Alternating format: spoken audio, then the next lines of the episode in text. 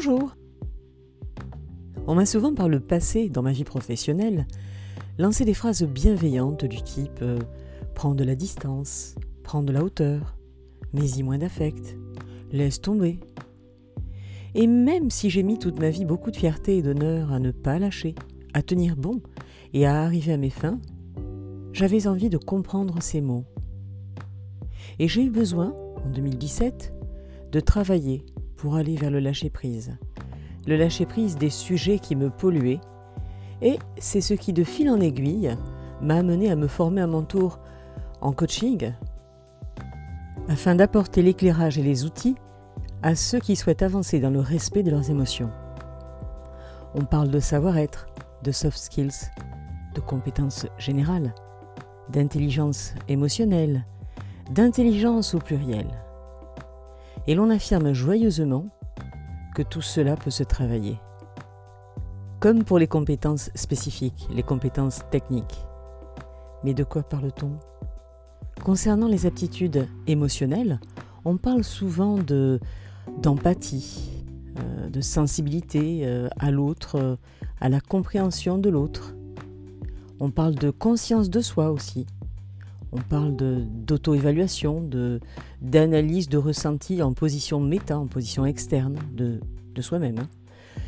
On parle de maîtrise de soi aussi parmi ces compétences euh, émotionnelles. Cette capacité que l'on a à s'adapter, à, se contrôler. On parle d'aptitude aussi sociale. Euh, outre l'empathie, euh, la capacité à bien communiquer avec les autres, à entraîner une équipe, à, échanger et à collaborer par exemple.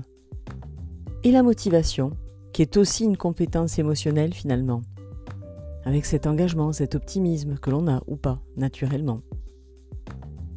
Et pour les compétences générales, les intelligences plurielles, on parle par exemple du sens de l'orientation, de la capacité à s'adapter au milieu naturel. Milieu naturel, j'entends euh, euh, forêt, euh, par exemple, aller camper, voilà, c'est quelque chose qui peut avoir été pratiqué dans sa jeunesse et qui, du coup, à l'âge adulte, euh, devient facile.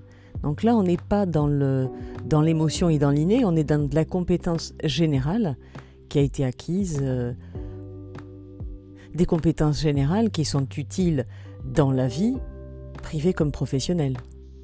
Parmi ces compétences, il y a aussi les capacités musicales, sportives, l'aisance avec les chiffres ou le verbe, la facilité à philosopher, se détacher.